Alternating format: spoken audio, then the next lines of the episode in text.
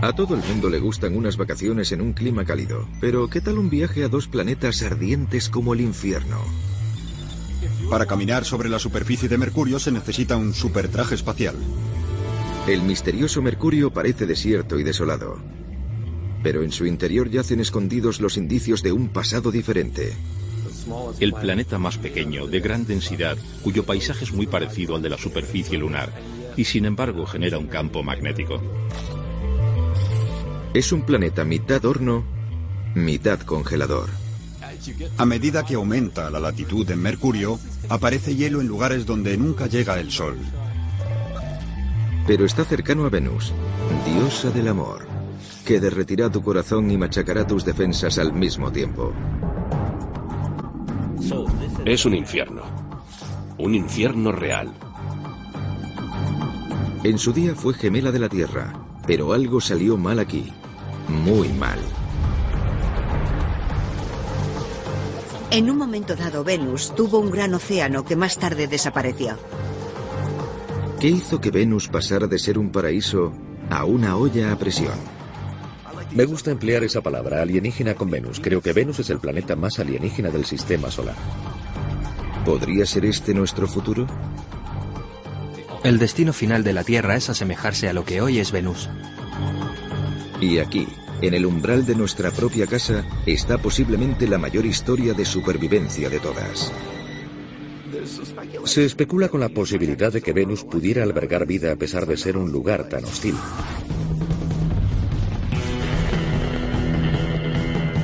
No ha habido nunca mejor ocasión para aventurarse a donde ningún ser humano ha viajado antes. De seguir los pasos de nuestros robots pioneros y visitar los planetas del Sistema Solar.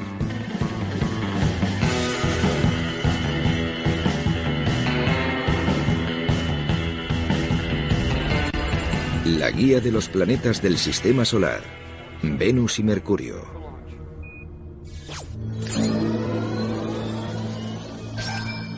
Dios mío, es increíble. ¿Ha soñado alguna vez con ser astronauta? Imagine que fuera usted el que se dirigiera a la zona caliente de los dos planetas más interiores. ¿A dónde iría? ¿Qué vería? ¿Y cómo sobreviviría? Las últimas misiones robóticas han revelado más de estos mundos que nunca anteriormente. Armados con estos nuevos conocimientos, piensen en esto como su guía personal de viaje a nuestros vecinos más cercanos.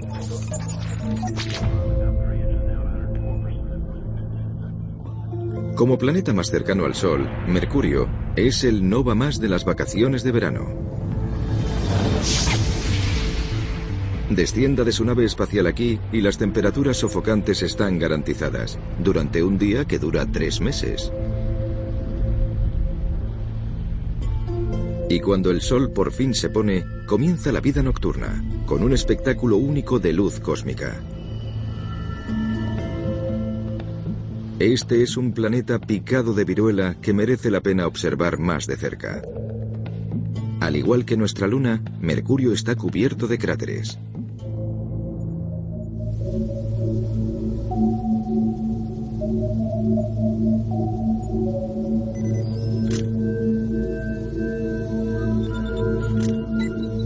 No se puede mirar a la Luna o a Mercurio y no ver impactos de cráteres.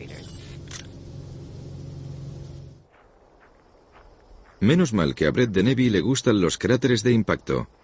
Como miembro del equipo de procesamiento de imágenes de la misión Messenger a Mercurio en curso, tiene que ver muchos. Lo que me resulta más emocionante es que soy una de las primeras personas que ve las imágenes de lugares en el planeta que no se han visto antes. La mayoría de la gente viene aquí al cráter Barringer de Arizona para ver un agujero enorme en el terreno. Los deseos de Brett van más lejos. Si quieres estudiar los cráteres de impacto en Mercurio, este es el mejor lugar, porque este es el cráter de impacto mejor conservado de la Tierra. Es lo más parecido que te vas a encontrar. ¿Se pregunta cómo sería dar un paseo por Mercurio? Puede dar la vuelta completa al cráter del meteorito en aproximadamente una hora, pero en Mercurio nunca sabrá cuándo parar. Los cráteres aquí se extienden hasta donde alcanza la vista. Si estás en un cráter en Mercurio, sería un cráter muy joven. Y además habría cráteres encima de ese cráter y cráteres por debajo, e incluso las rocas tendrían pequeños cráteres. Y probablemente estarías dentro de un enorme, gigantesco cráter que ni siquiera serías capaz de reconocer.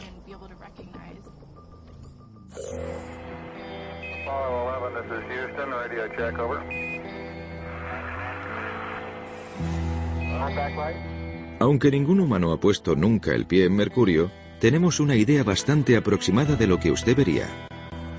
Le recibimos, Eagle. Si estuvieran paseando por la superficie de Mercurio les parecería a simple vista muy semejante a la Luna. Cuando ponga el pie en Mercurio, pondrá el pie en un mundo sin atmósfera real. Con un cielo tan negro como aquí de noche y la superficie bañada por la luz del sol. Y donde un paseo en coche es un viaje de aventura en todo terreno por un campo de batalla de al menos 3.000 millones de años de edad. Grandes cráteres, pequeños cráteres, cráteres por todas partes. Esa sería la primera impresión al verlo.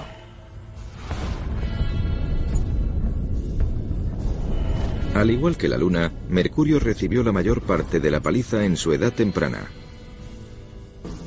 Testigo silencioso de los albores de los tiempos, que no ha sido molestado por una sola gota de lluvia o un soplo de viento desde entonces. En su mayor parte la superficie de Mercurio lleva congelada en el tiempo miles de millones de años. Podrían decir que aburrido, pero no lo es necesariamente. Es una buena cosa porque este planeta Mercurio y la Luna conservan un registro de lo que estuvo pasando durante este periodo crítico temprano de la formación del sistema solar. Básicamente podemos estudiarlo allí porque yace en la misma superficie. Cada piedra y cráter de este mundo picado de viruela nos permite mirar 4.500 millones de años atrás en el tiempo. Pero contar estos cráteres es solo el primer reto cuando se trata de conocer un planeta como Mercurio. Siempre está abajo en el horizonte, con lo cual es difícil apuntarle con un telescopio desde la Tierra. Es difícil entrar en la órbita de Mercurio porque está muy cerca del Sol. Por esa razón, Mercurio es uno de los planetas menos explorados de nuestro sistema solar. Muchos aspectos, como su pasado geológico, son un misterio. Pero sí sabemos algunas cosas. Este planeta solitario tiene un extraño sentido de marcar el tiempo.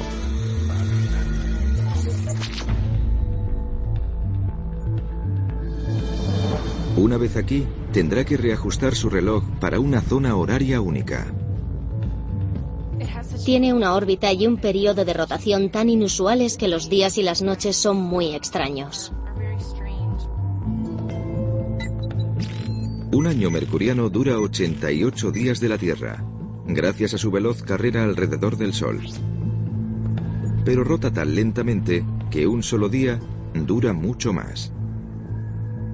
Un día de Mercurio es como medio año de la Tierra.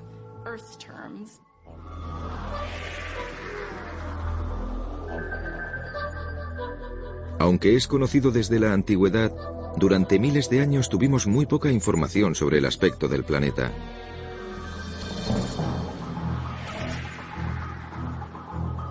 Entonces, en 1974, la Mariner 10 de la NASA nos envió los primeros atisbos de su superficie.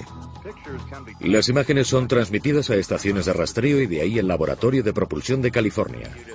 Pero debido a la lenta rotación de Mercurio y su órbita elíptica alrededor del Sol, cuando la Mariner cruzó su órbita por tres veces, siempre vio el mismo lado del planeta.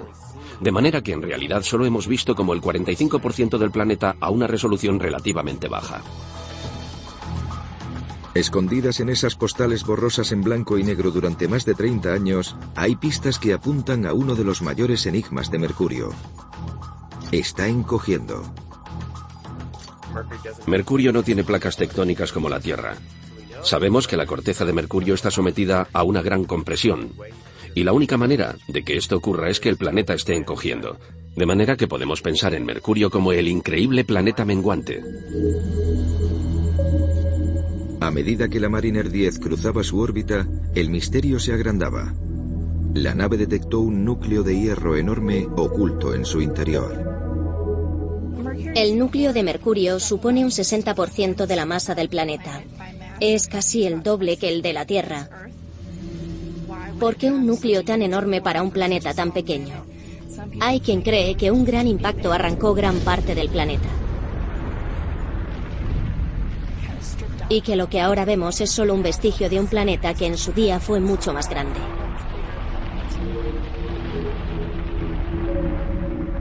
Lo que queda es un planeta cargado de hierro.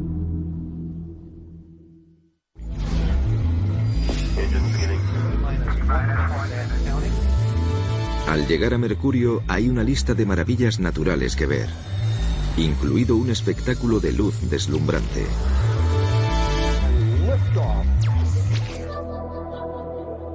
Estas imágenes son las más nítidas que tenemos de Mercurio.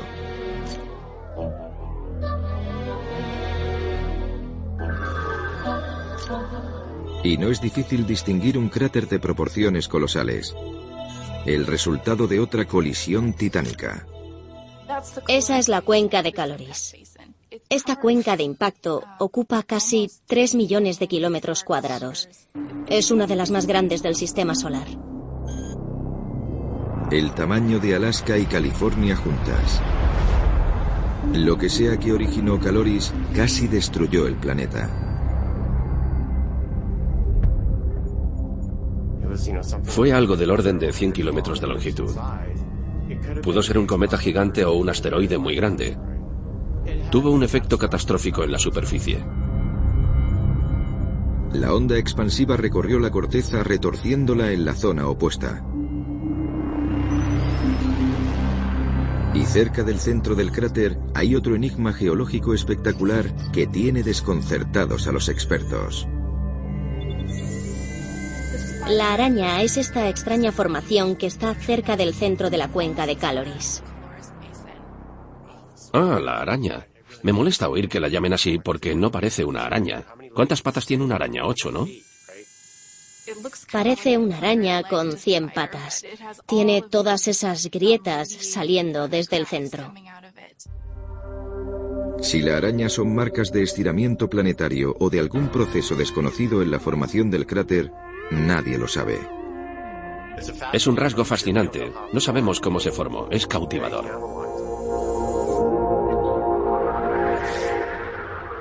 Mercurio brilla como un cementerio de batallas cósmicas del pasado. ¿Pero está tan muerto como parece?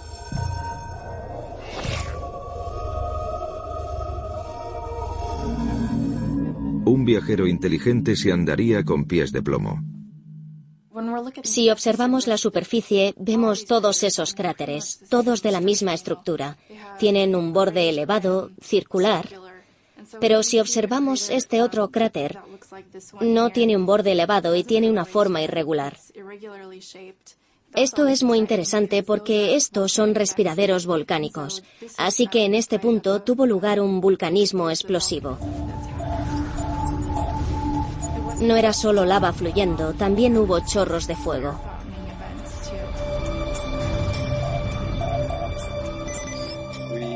Mantenemos un debate sobre la evolución geológica del planeta que dura ya 30 años, a raíz de una pregunta que el Mariner 10 planteó pero no pudo responder.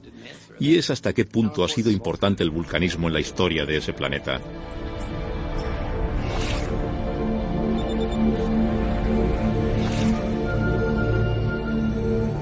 Así que, para ser un planeta aparentemente inactivo, está ocurriendo mucho más en el interior de Mercurio de lo que habíamos pensado. Pero todavía está ocurriendo algo más que se escapa a la vista. Y tiene que ver con la implacable fuerza del Sol.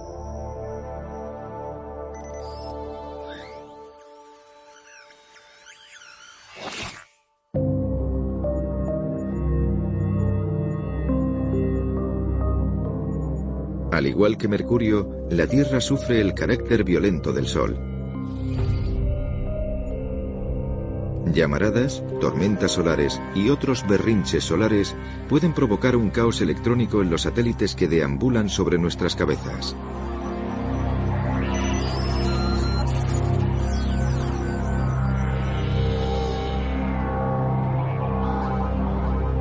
Afortunadamente, la Tierra está protegida de su radiación por un escudo magnético, una especie de campo de fuerza generado por nuestro núcleo de hierro fundido. Los campos magnéticos planetarios protegen a los planetas, sus superficies y sus atmósferas de las partículas cargadas que llegan del Sol.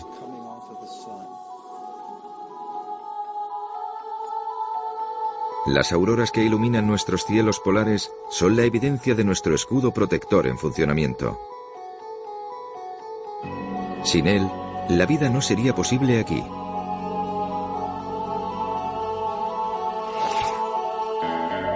Visite Mercurio y estará visitando el único planeta del sistema solar interno con un campo magnético.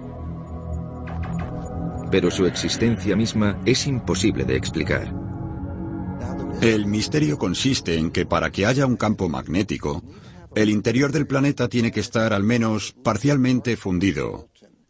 Se suponía que Mercurio, uno de los planetas más pequeños, se había congelado completamente, y sin embargo tenemos un campo magnético relativamente fuerte, muy bien definido, cuya fuente parece estar localizada en el profundo interior del planeta. Cualquiera que sea el mecanismo que impulsa el campo magnético de Mercurio es demasiado débil para protegerlo de la fuerza del Sol. El viento solar sacude la delgada atmósfera de Mercurio y en el proceso ofrece un espectáculo de luz. La razón por la que viajar a Mercurio como destino de viaje sería esta vista nocturna, porque es algo único en el sistema solar. Tienes átomos de sodio que salen despedidos y emiten esa luz amarilla. Sería como estar de pie sobre una rosquilla de emisión de sodio. Faltando todavía tres meses para el amanecer, tendrá usted tiempo suficiente para sentarse a contemplar la vista rodeado de un halo de luz ámbar. Se puede contemplar un espectáculo de luz muy bonito. La gente viaja a Canadá para contemplar la aurora boreal, así que esta sería una buena razón para ir a Mercurio. ¿No es un ave nocturna? Entonces adéntrese en la luz. Pero ya que va a estar tan cerca de un asador estelar, no se olvide de meter grandes cantidades de filtro solar en la maleta. Clima.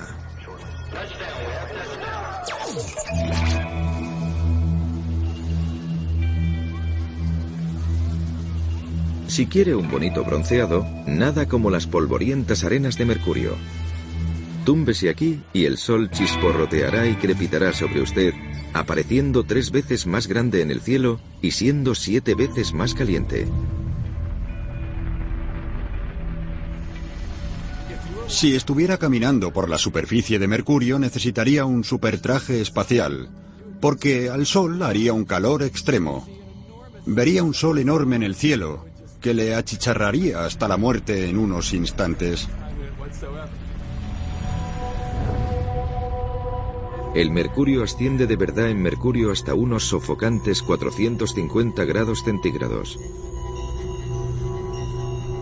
El doble que en el horno de su cocina a pleno rendimiento. A tan altas temperaturas puede haber charcos de metales líquidos que, desde luego, no querrá pisar. Necesitará algo más que un filtro solar factor 30.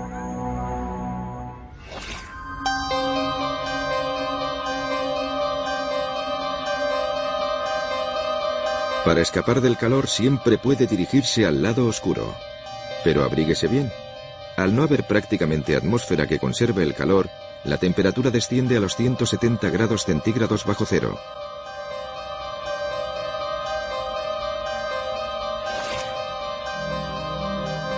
Y es aquí, en el congelador, donde la Messenger tropezaría con otro enigma. ¿Puede existir hielo en un planeta tan cercano al Sol?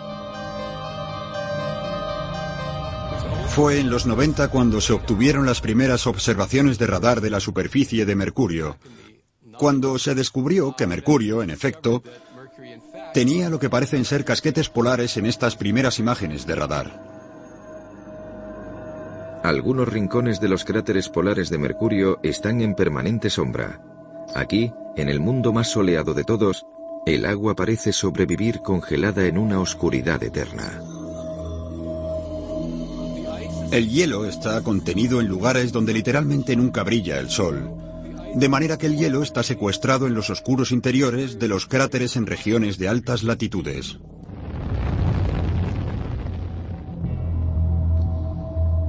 Encontramos lo mismo en nuestra Luna.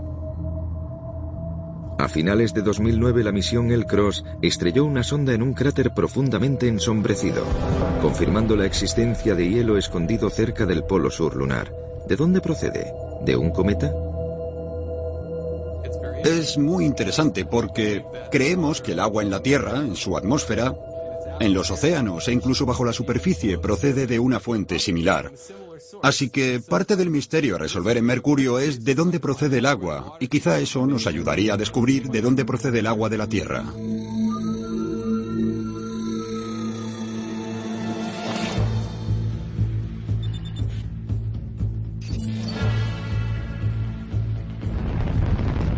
Puede que nunca sea posible enviar a un ser humano a Mercurio. Dios, es increíble. Pero, ¿y un robot? En el 2011, cuando la Messenger entre en órbita, piense un momento en la pequeña, robusta nave dando vueltas a un planeta solitario a una gran distancia de nuestro hogar.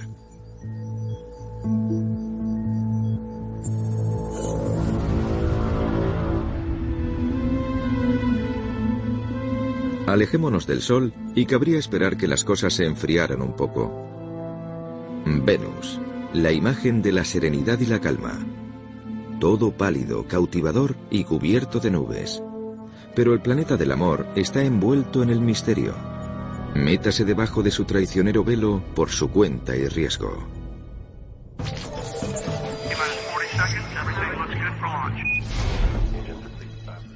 ¿Está planeando unas vacaciones en Venus? Nada es lo que debería ser aquí en nuestro complicado gemelo alienígena.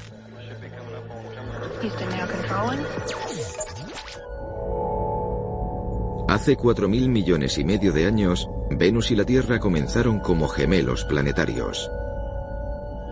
Se formaron uno junto al otro, están muy cercanos en el sistema solar, tienen un tamaño similar.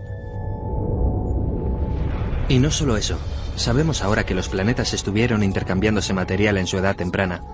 Trozos de la Tierra caían sobre Venus y trozos de Venus sobre la Tierra, de manera que si la Tierra comenzó en cualquiera de estos mundos, pudo muy bien propagarse entre ellos mediante esas pequeñas esquirlas que saltaban por los impactos que estaban teniendo lugar, por grandes colisiones. Está usted allí, el viaje más arduo y emocionante de la historia de la humanidad. Hace 50 años era fácil para nosotros imaginar Venus, más cercano al Sol y envuelto en nubes, como nuestro hermano tropical, tórrido y rebosante de vida. Se tenía una imagen de Venus como una tierra húmeda primitiva, llena de lechos arborescentes gigantes y dinosaurios.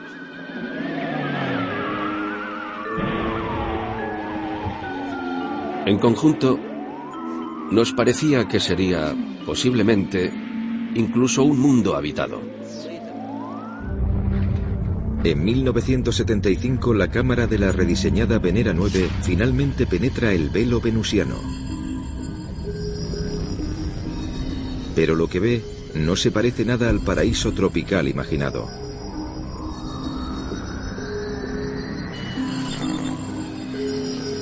Esta es la primera fotografía tomada de la superficie de otro planeta. Por primera vez se enviaban panorámicas en blanco y negro de la superficie de Venus. Estas imágenes fueron extremadamente importantes porque por primera vez nosotros, los seres humanos, podíamos ver con nuestros propios ojos otro mundo.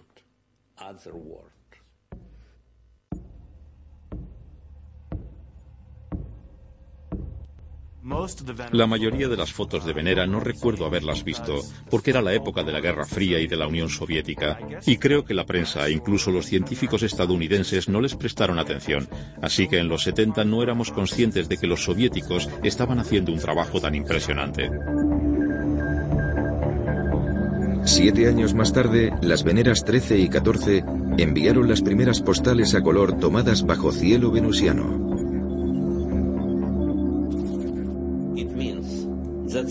Significa que estando en la superficie de Venus, se encontrará con una situación absolutamente increíble.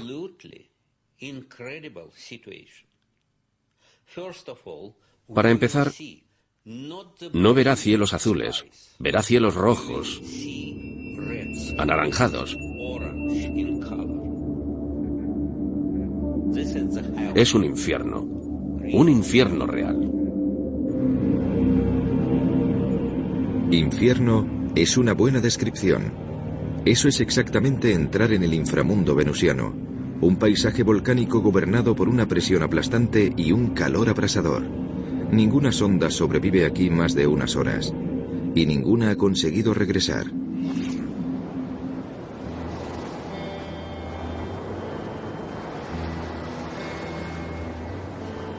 ¿Qué le ocurrió a nuestro mundo gemelo? ¿Fue siempre Venus tan yermo e inhóspito como parece ser? Una de las cosas más intrigantes de Venus es que sabemos que en un momento dado de la historia, Venus tuvo un océano como el que tenemos aquí en la Tierra. Se han metido sustancias químicas en la atmósfera que indican que en algún momento Venus tuvo un gran océano que más tarde desapareció. Atlantis, aquí Houston. Por nosotros todo está bien aquí. ¿A dónde fue todo el agua de Venus? ¿Y qué más se esconde bajo su velo? 5, 4, 3, 2, 1. Ignición y lanzamiento del Atlantis. En 1989 el transbordador espacial Atlantis lanzó la sonda Magallanes hacia Venus. Recibido, Atlantis.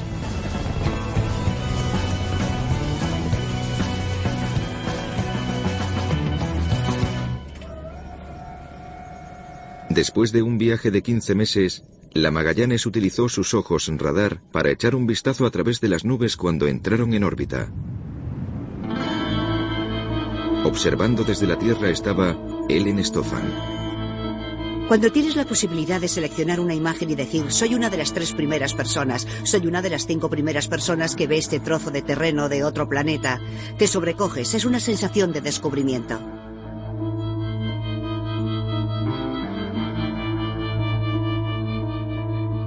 El radar de la Magallanes eliminó las espesas nubes.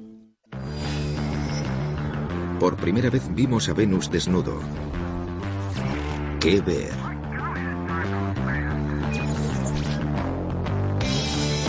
Bienvenidos a la Balandia. Hay volcanes de todos los tamaños, desde un kilómetro de ancho hasta 100 kilómetros de ancho. En ese sentido no es en absoluto diferente a algunas zonas de la Tierra, pero por otra parte, claro, es un mundo seco, sin vegetación. Es el número de volcanes lo que distingue a Venus. Es un mundo que ha sido torturado por el fuego. Más de 1.600 volcanes gigantes perforan su superficie. Y es posible que algunos sigan activos. Pueden ver en este globo de Venus, que consiste en las imágenes de la Magallanes cubriendo el globo, y los colores te indican la altura de la superficie. El azul oscuro son zonas bajas y los más brillantes son zonas altas. Una de mis preferidas es esta, Istar Terra. Es una región del tamaño de un continente, como por ejemplo del tamaño de África o Australia. Y me pregunto si Star no será el vestigio de un episodio de placas tectónicas en la historia más temprana de Venus.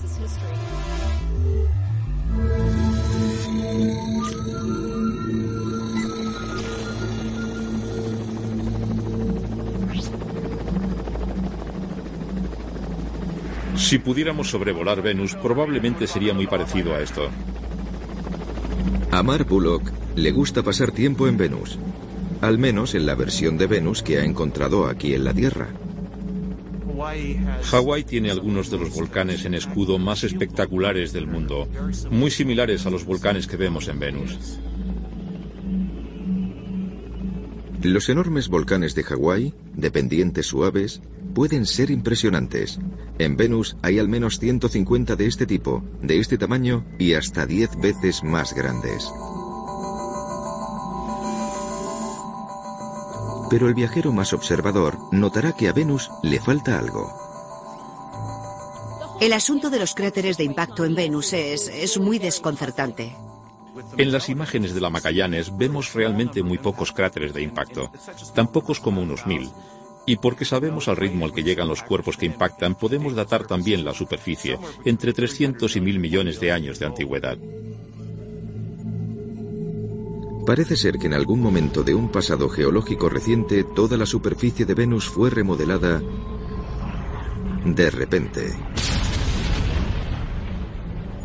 La geología de la superficie de Venus es diferente a la de la Tierra básicamente por la falta de agua. No hay agua que lubrique la corteza, de manera que no hay placas tectónicas. En su lugar, lo que parece suceder es que fuerzas del interior del planeta intentan mover las cosas pero no pueden. Están encerradas y entonces estallan de manera masiva episodios de explosiones globales que suceden cada 500 o 1000 millones de años.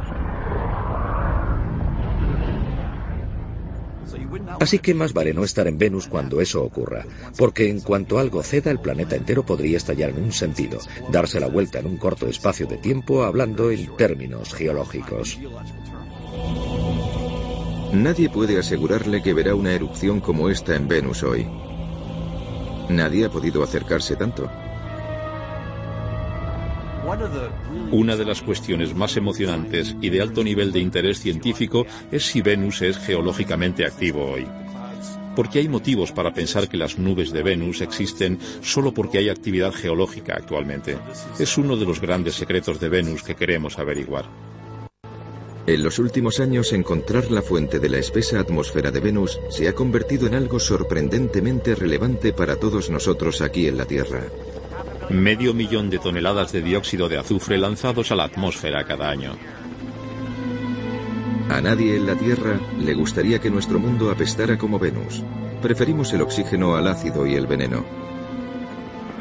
Se puede oler el azufre. Probablemente así olería Venus si pudiéramos sobrevolarlo. Y desde luego no nos gustaría vivir en una olla a presión gigante puesta a toda llama.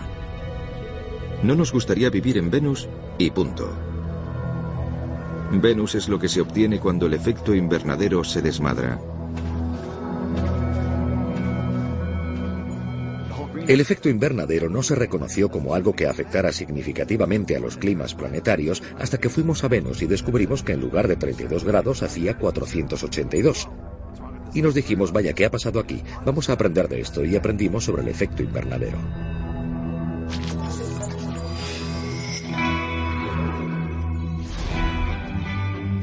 ¿Se ha preguntado alguna vez lo extraño que puede ser un planeta? ¿Lo malo que puede ser un clima? Visite el planeta de al lado.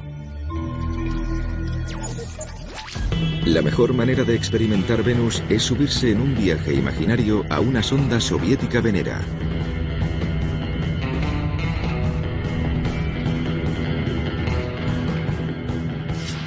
Bueno, sería un viaje endiablado.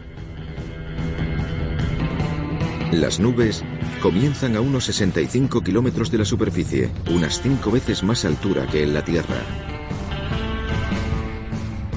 ¿De qué están formadas esas nubes? No están compuestas de agua, están compuestas de una sustancia completamente diferente, están compuestas de ácido sulfúrico. Vayas donde vayas, la atmósfera va a intentar devorarte. A medida que usted se adentra, las cosas se caldean. La atmósfera, cada vez más espesa, permite entrar al calor del Sol, pero no salir. También se hace más densa, tan densa que su sonda cae como una moneda en el agua. Y a medida que descendiéramos gradualmente, la superficie se nos aparecería gradualmente como si nos acercáramos al fondo del océano.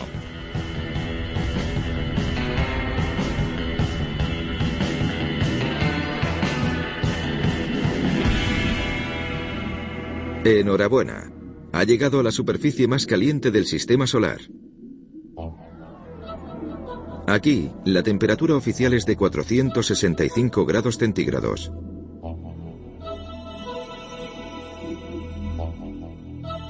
De día o de noche en el Ecuador o en los polos, el calor abrasador no varía más que unos grados. Y es por eso por lo que tenemos tan pocas instantáneas de la superficie venusiana. ¿Por qué es tan difícil llevar instrumentos científicos a la superficie de Venus? ¿Por qué no una cámara corriente? Hay mucha luz allí. ¿Por qué no llevar una cámara y sacar fotos? Tengo aquí mi traje especial diseñado por la NASA. Mi traje especial para Venus. Vamos a coger esta cámara y vamos a enviarla a Venus a ver qué pasa.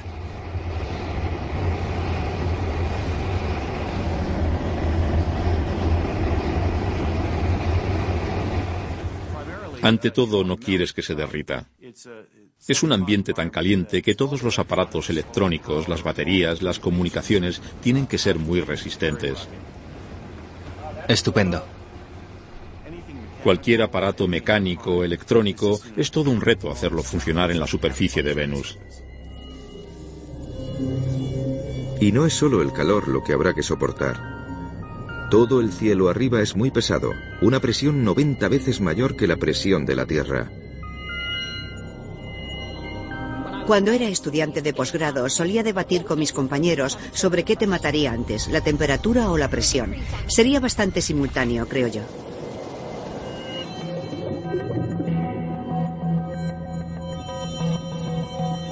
Descender a la superficie de Venus es lo mismo que bucear cerca de un kilómetro bajo el agua. Es una presión enorme, una presión enorme, aplastante. ¿Cómo fabricar cosas que puedan resistir? ¿Cómo hacer que las cosas giren y se muevan bajo esas presiones exteriores tan enormes?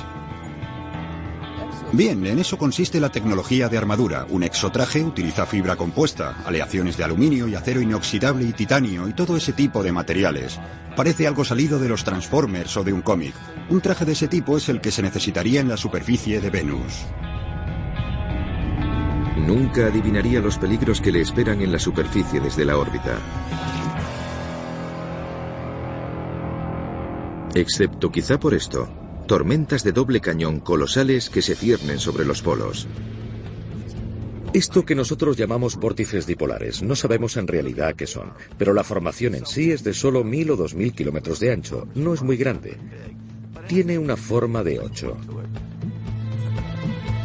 Formados por lo que se cree por vientos que rugen alrededor del Ecuador a velocidades de 370 kilómetros por hora, estos huracanes pueden dividirse en tres e incluso en cuatro.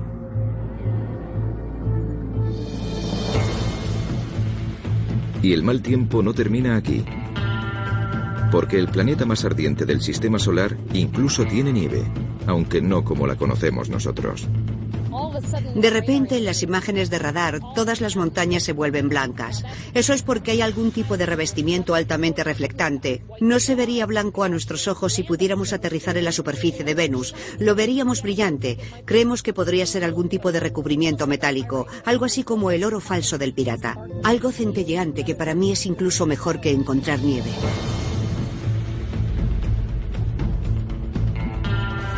Estos son solo algunos de los enigmas que la Venus Express de la Agencia Espacial Europea, actualmente en órbita, espera resolver. Ahora que empezamos a comprender cómo el dióxido de carbono controla nuestro clima, es el mejor momento para aprender lecciones de nuestro vecino. Lo que intentamos hacer ahora, con esta densa atmósfera, con estos patrones climáticos tan complejos, con los nuevos datos de la Venus Express, estamos aprendiendo mucho trazando en tres dimensiones el comportamiento de la atmósfera. Sin la protección de un campo magnético, Venus está siendo privada de la apreciada agua. La Venus Express ha visto cómo el viento solar devora la atmósfera. Podemos ver que incluso hoy hay agua escapando en forma de oxígeno e hidrógeno. Y esa es una señal de que hubo agua en Venus en el pasado. A pesar de todo este esfuerzo científico, todavía no sabemos qué desencadenó la diabólica transformación de Venus. Hay debates sobre si Venus tuvo alguna vez una luna. Si Venus tuvo un satélite en un momento dado, ¿pudo ese satélite impactar en la superficie y provocar una catástrofe? No lo sabemos, es una posibilidad.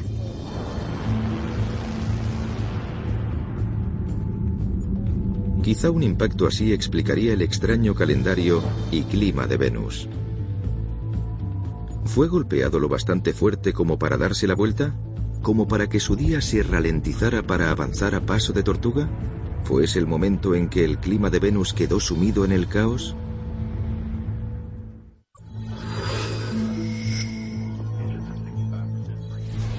Sea cual sea la causa de la calamidad climática de Venus, ¿podría la vida haber superado esa terrible experiencia?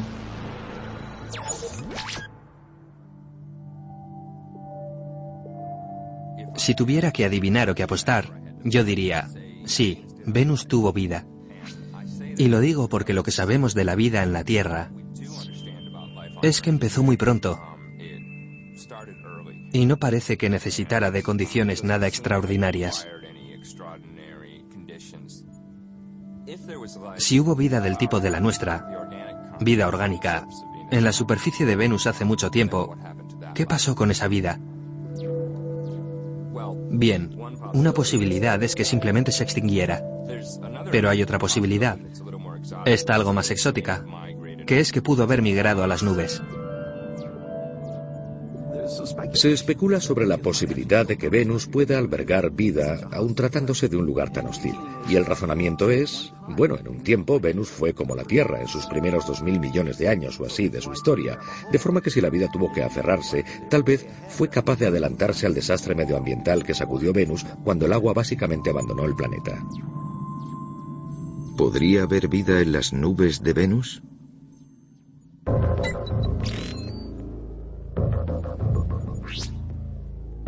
La mejor manera de asegurarse es flotar en su atmósfera y averiguarlo. Aquí detrás de nosotros tenemos el globo Valor que pretendemos desplegar en los cielos de Venus dentro de un par de años. Valor se enfrentará a las nubes ácidas de Venus con una pequeña ayuda de la tecnología de las sartenes. Ya se lanzaron otros dos globos a Venus a mediados de los 80. Fue durante las misiones Vega, dos globos que los rusos desplegaron en la atmósfera de Venus. Y lo que hicieron fue cubrir de teflón la superficie del globo.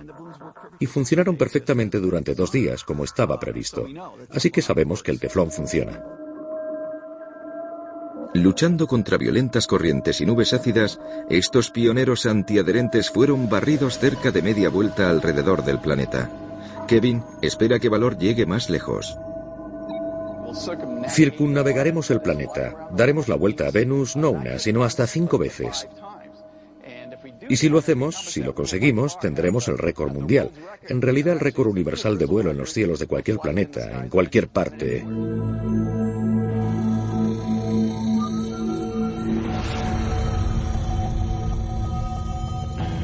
Poco explorados e increíblemente extraños, los planetas de la zona caliente finalmente son reconocidos como principales destinos de viajes espaciales. Mercurio, un planeta que es a la vez congelador y horno. Como geóloga, si pudiera traerme aunque fuera solo una roca o una muestra, eso aumentaría nuestros conocimientos de Mercurio, no sé, unas diez veces o así. Me gustaría ir a esos cráteres polares y averiguar qué es. Incluso aunque no sea agua, es algo muy insólito, algo fascinante. Y Venus, nuestro desafortunado hermano gemelo. Lo que a mí me gustaría es explorar las regiones que no han sido exploradas antes, así que yo elegiría Alfa Regio aquí. Ese es probablemente el primer lugar al que iría. A mí me encantaría ir a ver esos picos de montañas llenos de nieve, de nieve metálica, a ver si podemos averiguar qué está pasando allí. A lo mejor podemos inventar un nuevo deporte, deslizarse por esa nieve metálica. Y después está, claro, la historia futura. ¿Qué va a ser de la Tierra en un futuro lejano? Esa es otra razón por la que nos interesa mucho Venus. Porque el último destino de la Tierra es parecerse a lo que hoy es Venus. Venus y Mercurio.